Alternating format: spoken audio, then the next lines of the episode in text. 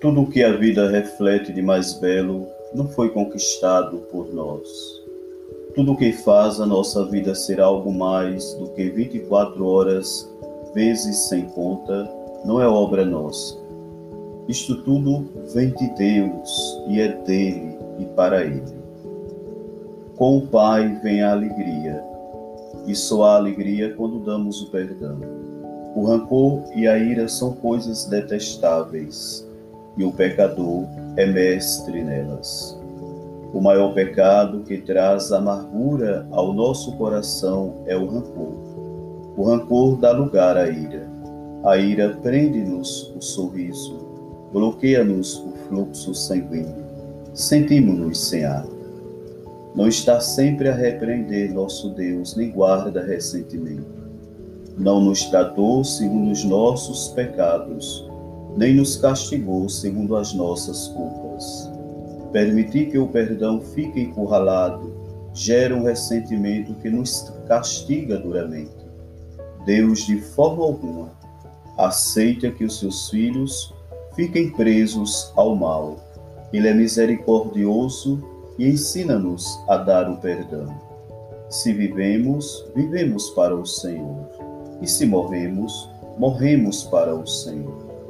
Não podemos viver na escravidão dos maus sentimentos, porque essa vida não é do Senhor nosso Deus. É essencial gravarmos na mente que o corpo só está saudável quando a alma está livre de qualquer sentimento que faz os nossos olhos chorarem.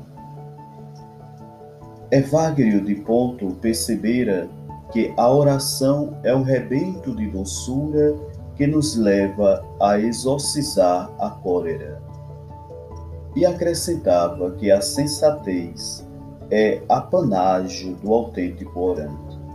O perdão, meu amigo, minha amiga, não é negar, nem esquecer, nem forçar os sentimentos.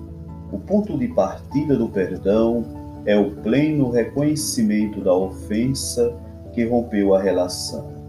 Quem perdoa não se deixa conduzir pela memória mórbida, ou seja, não fica remoendo o que de mal aconteceu. Pelo contrário, reconstrói, através de uma memória sadia, a identidade do outro, para captar sua dignidade mais profunda como ser humano valioso que é, apesar das fraquezas e limitações. O perdão é um ato de fé na bondade fundamental do ser humano. O perdão é, antes de tudo, um estilo de vida, uma disposição permanente. Na verdade, o perdão não é algo que a pessoa faz, é algo que a pessoa é. O perdão precisa ser um gesto repetido muitas vezes até se tornar um hábito no coração.